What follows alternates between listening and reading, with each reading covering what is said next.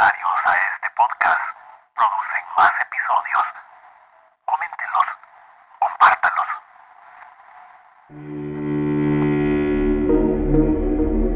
Producciones Poetaria.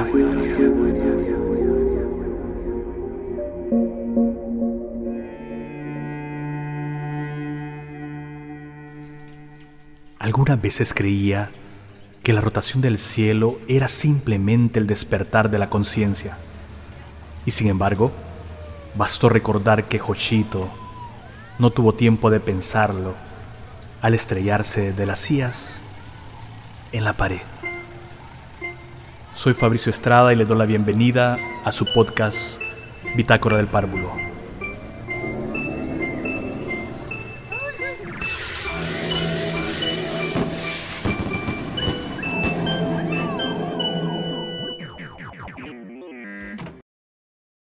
Episodio 106. Un análisis a los premios Oscar 2023 desde la soledad y la tiranía del capital.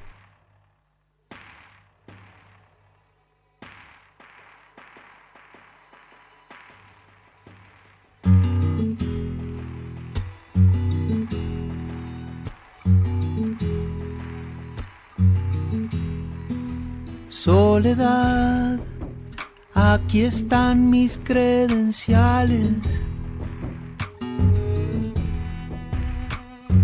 Vengo llamando a tu puerta desde hace un tiempo.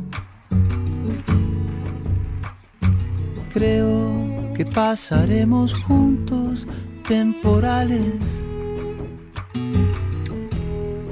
Propongo que tú y yo nos vayamos conociendo.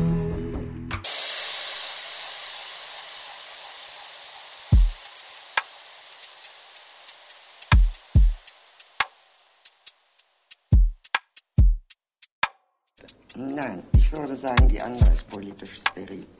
Darüber würden, würden wir ein langes Kolloquium haben. Sehen Sie, er, zu einer Gruppe zu gehören, ist erst einmal eine natürliche Gegebenheit. Para pertenecer a un grupo de- se nace de nacimiento. Ahora, pertenecer a un grupo en ese segundo sentido es decir, un grupo organizado es algo muy diferente. Esta organización siempre tiene una relación con el mundo. Eso es, la gente se convierte al organizarse en un sentido común que ordinariamente llamamos intereses. Así que estos intereses aquí entre ellos genuinamente envuelven una relación con el mundo. Esa relación personal en la cual uno puede hablar de amor existe, por supuesto, primero directamente relacionado con el amor como lo conocemos y existe un sentido también de amistad. Aquí una persona es directamente dirigida, independiente a sus relaciones con el mundo. Así que podemos decir que las personas, de una manera diferente organizada, puede aún ser una persona amigable. Pero no hay que confundir las cosas.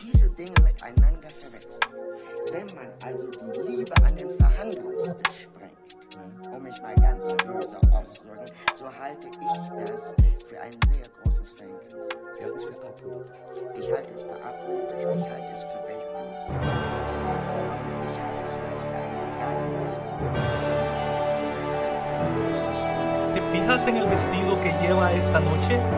Está hecho por la última... Pero ¿qué está diciendo eso? Sí, es el último diseño que dejas... Que Versace dejó, sí. ¿Lo están viendo? Le queda súper perfecto al talle. Aquí estoy. Previo a esta película tuvo que adelgazar primero con una dieta especial y después engordar lo máximo que pudo alrededor de las 700 Palabras libras. sobre Es papel. cierto, Lobo, no es fácil hacer un papel como este. Ya lo intentó mucho en lo que dicen. Por cierto, un dato interesante de esta película es que no fue exhibida en ninguna sala de cine hasta que fue aprobada por Netflix. Ya pasó, ya he dejado que se empañe la ilusión de que vivir es sin dolor. Qué raro que seas tú quien, me acompañe, soledad, a mí que nunca supe bien cómo estar solo. Jorge Drexler, Soledad, pone la música. Aquí están mis credenciales.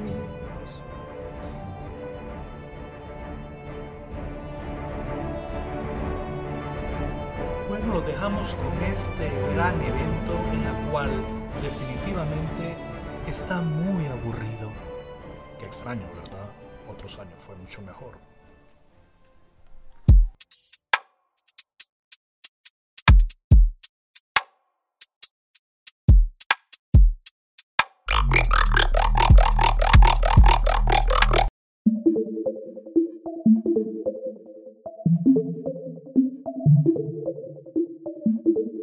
El suelo común de la ley y la acción republicana. Es, así, la comprensión de que el poder del hombre no está limitado en primer término por algún poder superior a él, Dios o la naturaleza, sino por los poderes de los que son iguales a uno. Y el gozo que brota de esta comprensión o sea, el amor a la igualdad, en que consiste la virtud, procede de la experiencia de que solo por esto así, solo porque hay igualdad de poder, el hombre, la mujer, no está sola. Pues estar solo o sola significa estar sin iguales. Cada uno es cada uno y todos solos. Y así siempre, como reza la antigua canción infantil inglesa, que osa sugerir lo que para la mente humana solo puede ser la tragedia suprema de Dios. Montesquieu no acertó a indicar cuál era el suelo común en las tiranías de la estructura y la acción. Permítasenos por tanto cubrir esta laguna a la luz de sus propios descubrimientos. El temor, el principio activo en la tiranía, inspira la acción, guarda una relación fundamental con esa angustia que experimentamos en situaciones de completa soledad. Esta angustia revela el otro lado de la igualdad y corresponde al gozo de compartir el mundo con nuestros iguales. La dependencia o interdependencia de que precisamos en orden hacer nuestro poder, la cantidad de fuerza que es rigurosamente propia, se vuelve una fuente de desesperación siempre que, en la completa soledad, nos percatamos de que un hombre solo, una mujer sola, no tiene ningún poder en absoluto, sino que siempre lo abruma y derrota un poder superior. Si un hombre o una mujer sola tuviera fuerza suficiente para oponer su poder al poder de la naturaleza y de la circunstancia, él o ella no tendría necesidad de compañía. La tiranía basada en la impotencia esencial de todos los hombres y mujeres que están solos y solas, es la tentativa, la ibris de ser como Dios, con una investidura individual del poder en completa soledad. Hannah Arendt, de la naturaleza del totalitarismo, Ensayos de comprensión 1930-1954.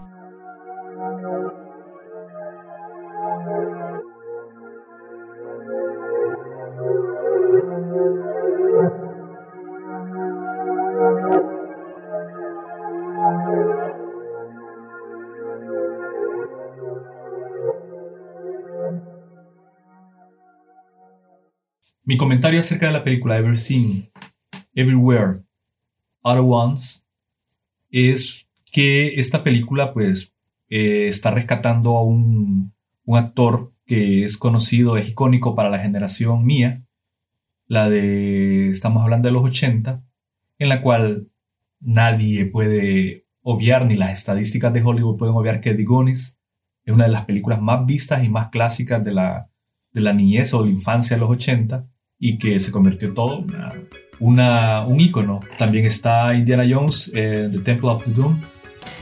El Templo de la Perdición se le llamó en la, en, la traducción al español. Él fue icónico, es obvio. Al igual Brendan Fraser, que ya es para los 90, ¿no? Con George de la Selva, George of the Jungle. Está también con la momia, The Mummy. Eh, en fin, Brendan Fraser y Kei Hui Kwan es eh, un binomio que representa dos épocas, los 80 y los 90. En una entonces, eh, pues obviamente hay un arrastre más profundo que es la de Kei eh, Hui Kwan. Y en la segunda, Brendan Fraser, que es un, un, actor que entró al sumidero de Hollywood por un acoso sexual que le hizo uno de los grandes productores de la industria. Eso ya es conocido, un acoso sexual que lo, lo baneó, ¿verdad? De todas las producciones posteriores. En fin, lo que Hollywood ha estado haciendo es ante el enorme triunfo del mainstream de Netflix y de todas las plataformas HBO Plus, HBO Max, eh, Hulu, etc., es intentar recuperar a esa generación fiel de sus íconos, ¿no? Y obviamente mezclarlas con la nueva tendencia a grabar o las narrativas que dan las todas las redes sociales, incluido el TikTok, ¿no? Es decir, son videos cortos en el TikTok con eh, situaciones por lo general absurdas, en la, eh, cómicas, en las cuales el absurdo, si lo vemos desde el punto en que lo planteaba Ionesco con su teatro del absurdo, son aquellos momentos o situaciones en las cuales el lenguaje ya no sirve de nada porque se habla aisladamente. Es decir, el absurdo, el teatro del absurdo, los personajes siempre están hablando desde un punto de aislamiento, ¿no? Eh, por lo tanto, las conversaciones no son lineales. Yo digo, buenos días, ¿cómo estás? Ah, el cielo está verde. Sí, pero yo te había dicho buenos días. Es que la basura acaba de pasar, entonces yo necesito comer. Esa tensión del disparate aparente, del absurdo, crea de manera maravillosa dentro de la escena una situación lineal que eh, aparentemente está fragmentada, pero la fragmentación es que los personajes están en soledad y hablan desde la soledad. Entonces, Ionesco decía que esa es la forma en que hablamos cotidianamente. Eh, decimos, ¿qué tal estás? Bien. Y volvemos a repetirlo. ¿Qué tal?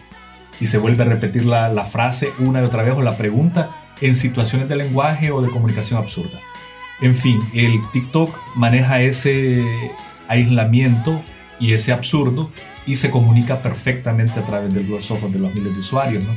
Ese tipo de narrativa la está usando Hollywood y no lo está haciendo nada más en esta película Everything, Everywhere, etc. Sino que lo viene haciendo con el multiverso, con el Doctor Strange, lo viene haciendo con Terminator en sus últimas entregas, fueron galimatías de tiempos ahí. Eh, lo viene haciendo desde hace mucho. Es decir, no, el asunto de las rupturas temporales en el cine no es nuevo en esto. Igual en esta película Don't Look Up no es tanto la, el salto entre tiempos, sino que es la aceleración en la edición.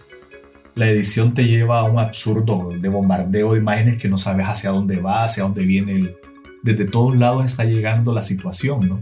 Entonces es parte, es un reflejo de la locura del aislamiento que este, se ve claramente en The Whale. ¿no? The Whale es un hombre aislado, eh, como vemos también en todas las, eh, todos los programas de Discovery Healthy, en que las famosas hermanas Slayton que son dos hermanas que padecen sobrepeso y no solamente son ellas, está el otro programa de mis 600 libras, ¿verdad? También se une a eso la interminable cantidad de programas de holders, ¿no? En, en, Estados Unidos hay un problema de holders de aproximadamente 7 millones de holders. Hay un, hay un dato aproximadamente de eso. Que todo lo que estamos hablando en la ruptura de tiempos, porque la obesidad también es una ruptura de tiempo, de rutinas de comida y todo esto, está implicado en la soledad que impone el sistema. La soledad que de manera más explícita explica la anomia. La anomia social que, según los psicólogos, es un estado que surge cuando las reglas sociales se han degradado o directamente se han eliminado y ya no son respetadas por los integrantes de una comunidad. Tiene que ver mucho, mucho la anomia, que es exactamente lo que quería plantear con el, el asunto de la soledad y la, de la obesidad y de lo que miramos en las rupturas de tiempo, en las narrativas de, que está dando Hollywood. ¿no? Esto, la anomia para las ciencias sociales es un defecto de la sociedad que se evidencia cuando sus instituciones y esquemas no logran aportar a algunos individuos las herramientas imprescindibles para alcanzar sus objetivos en el seno de una comunidad. Esto está significando que se rompe el horizonte, se pierde el horizonte el horizonte social se pierde. Entonces, al desplomarse el horizonte social, el individuo cae en soledad. ¿Por qué? Porque se rompió la idea de comunidad. Esto quiere decir que la anomia explica el porqué de ciertas conductas antisociales y alejadas de lo que se considera como normal o aceptable. Lo estamos viendo en The Way, por supuesto, lo estamos viendo en un montón de gente que nosotros conocemos eh, cercanas o, o que hemos escuchado de oídas, por supuesto. El suicidio que es una de las mayores plagas del siglo, de estos dos siglos, del 2021, a menos de que el suicidio se nos vayamos a la época en que la resistencia a la conquista, a la invasión de América fue el suicidio colectivo, como en muchas comunidades nativas en todo el continente que decidieron suicidarse en lugar de aceptar la imposición de, los castellanos que llegaron. Igual también está el, otro tipo de suicidio colectivo, que es el suicidio ritual religioso, como aquel de la que ocurrió, que ocurrió en, en la Guyana, ¿no? donde se suicidaron 900 personas inducidos por su pastor. Igual eh, David Koresh en Waco, Texas, hace un suicidio ritual. Todas estas son formas de anomia, en las cuales esas comunidades, estas personas que estaban en soledad se reúnen en comunidad para defenderse o resistir a la enorme tiranía de la soledad impuesta por el gran capital o el gran sistema social que estaba. Eh, y terminan suicidándose colectivamente como una respuesta única, se convierten en un solo individuo.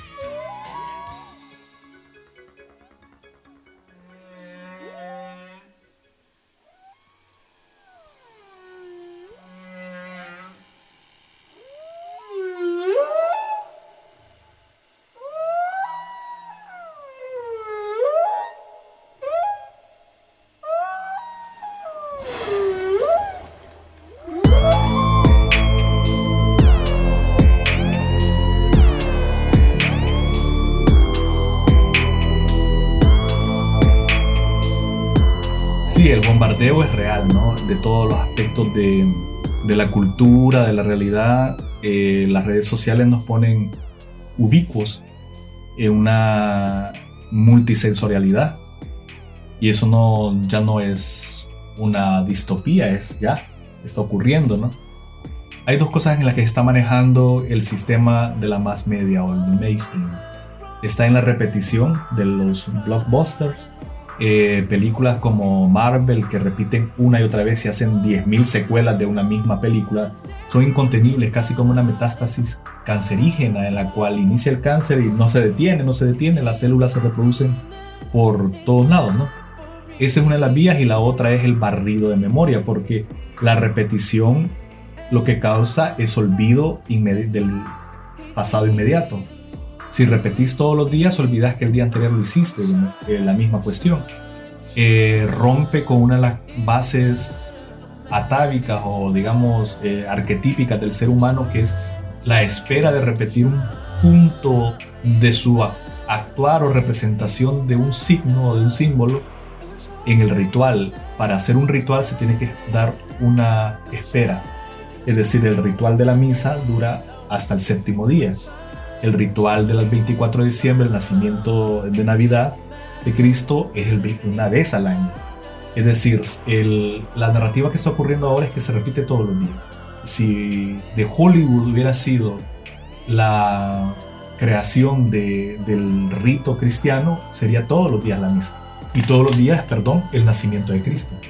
Y haría secuelas y secuelas y secuelas de ese nacimiento. Haría mil versiones de cómo nació Cristo. Entonces se rompe la historia, por supuesto. Ya no, ya no sirve. Ya no es eh, sagrada, no es sacra. El ritual vuelve sacro los actos de representación de la simbología humana. Ya con esto se rompe totalmente. Esta multisensorialidad es obvia que lo que decía Albert Camus, todo exceso conduce a la insensibilidad. Igual, volvemos a una frase del Marqués de Sade. El Marqués de Sade decía que la perversión es simplemente la continuidad del juego cuando ya ha acabado. Es decir, esa es la perversión. La perversión es como te empiezo a hacer cosquillas, o te reí fácilmente, pero seguí, yo sigo haciéndote cosquillas a un punto que voy a no aguantar y me pedís, me suplicas que ya no, y yo sigo haciéndote cosquillas hasta que mi dedo o mis dedos te atraviesan la piel y te saca un, un órgano o lo que sea. Esa es una imagen de perversión que las utiliza mucho Stephen King. El juego que inicia y termina atravesando la piel en las cosquillas. Eso es lo que está sucediendo también en la narrativa de Hollywood, de la multisensorialidad. Tenés cosquillas desde todos lados y de repente te están sacando el corazón. Y salir de los cines vaciado. Pero ¿por qué gana Everything Everywhere at Once? Creo que Everywhere gana por dos cosas sencillísimas e implacables en la factoría que es Hollywood desesperada por el avance del streaming y de los consumidores nuevos o masivos que son los chinos. Eh, ponen a un icono oriental, un niño que fue un niño oriental, eh, y lo lanzan en una nueva forma de la comedia acelerada que también tienen los chinos en su forma de edición del nuevo cine.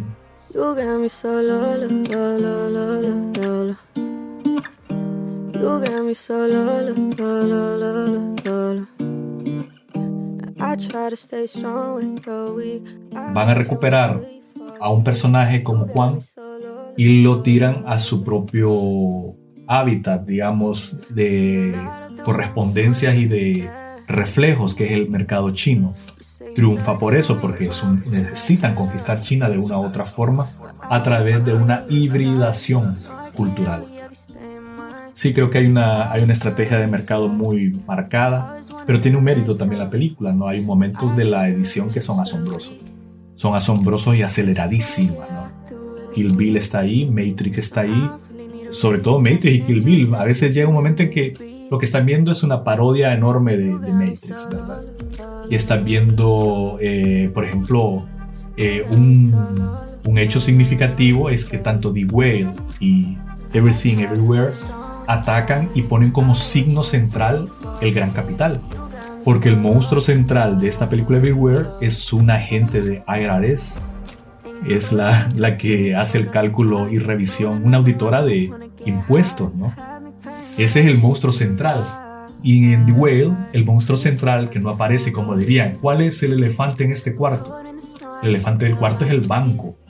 El banco donde tiene 120 mil dólares ahorrados para dárselo a él y su hija y que por eso mismo se niega a vivir una vida digna, una vida con alimentación sana, porque para él se le hace mucho más fácil comer pizza barata todos los días y no gastar y no salir y toda la cosa, además de su frustración depresiva por la muerte de su pareja, ¿no? Donde se rompen todas las convenciones sociales, se, se enamora de su alumno, se divorcia, la ex esposa le dice yo tuve que quedarme sola cargando la explicación a todo el mundo de que mi esposo me dejó por un gay.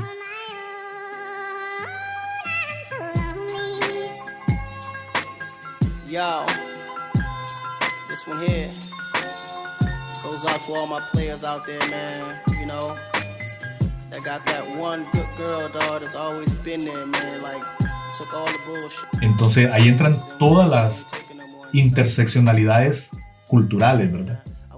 El banco ahí es el elefante, en este caso sería la ballena dentro del cuarto, es el, el banco que está absorbiendo toda la soledad del personaje y a la vez absorbiéndolo lo está alimentando de, de deseo, ¿no? El deseo de que su hija tenga algo que nunca le dio presencialmente. Entonces, hay dos signos en estas dos películas, The Way y Everywhere, eh, Everything Everywhere, que es el capitalismo como eje, como pulsión, creando dos formas de títeres, eh, dos formas grotescas de títeres. lo grotesco que se convierte en los personajes de Everywhere y lo grotesco que se convierte pues el personaje de Brendan Fraser, ¿no? Ese gran capital está detrás de TikTok, está detrás de Instagram, de Facebook y todo, poniéndonos y exponiéndonos en escenarios donde millones o miles o cien o diez personas nos están viendo, pero que nunca antes nos habíamos expuesto de tal manera. Es decir, engordar expone. Al contrario de lo que aparenta en The Whale, que eh, ser hiperobeso oculta, más bien no, hay un morbo, todo el mundo quiere, quiere verlo. El vendedor de pizza, la hija quiere verlo, el supuesto evangelista que llega a, va, quiere evangelizarlo más por el morbo de ir a verlo, la misma enfermera amiga, la ex esposa quiere ir a ver cómo está. Es decir, toda hiperinflación individual crea un morbo, donde se cree que se va a ocultar, es todo lo contrario, se va a mostrar. Lo que sucede en TikTok, y me disculpan que insista tanto en ello, pero yo he visto un montón de perfiles en TikTok de gente deforme que encontró en TikTok una forma de atracción mórbida, como sucedió en todos los circos, el inicio del espectáculo del circo, donde ponían el fenómeno. El niño de dos cabezas. Lo que vimos en, todos los cines antiguos, en Carnival, por ejemplo, la serie, ¿no? La mujer más gorda del mundo, la mujer más barbuda del mundo, el hombre con dos estómagos. Esto es el mismo nivel de morbo que existe en TikTok cuando yo veo gente que tiene graves deformaciones bailando una coreografía y tiene 20 mil, 200 mil vistas. Obviamente han encontrado una forma de, de monetizar, por supuesto, con su desgracia. En el fondo el sistema lo que está diciendo es, hasta tu desgracia puede ganar.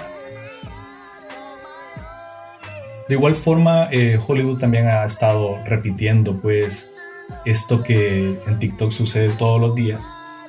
Pero ya eh, Hollywood utilizó a Matthew David McConaughey con la, aquella famosa película que hizo que él tenía sida y se adelgazó a extremo. Igual este Christian Bale ha hecho actuaciones de reducirse a extremos, o sea, hay una fascinación en el, en el espectador para ver cómo los actores logran o engordar o enflaquecer, adelgazar. Ya lo hizo también este Joaquin Phoenix con eh, The Joker, desde que aparece el hombre elefante, ¿no? Con eh, David Lynch, ya estamos viendo de que hay una eh, espaciada y permanente búsqueda de los públicos para este tipo de personajes, de la deformidad. Es decir, el circo no ha pasado más que de la gran carpa a la gran pantalla blanca y ahora a los smartphones de TikTok.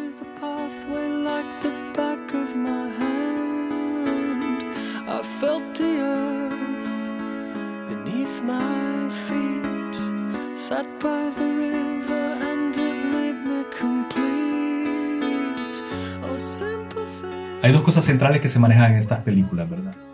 La culpa en Everywhere, Everything Everywhere, es que ella ha hecho una vida totalmente sometida a los deseos de la familia, ¿no?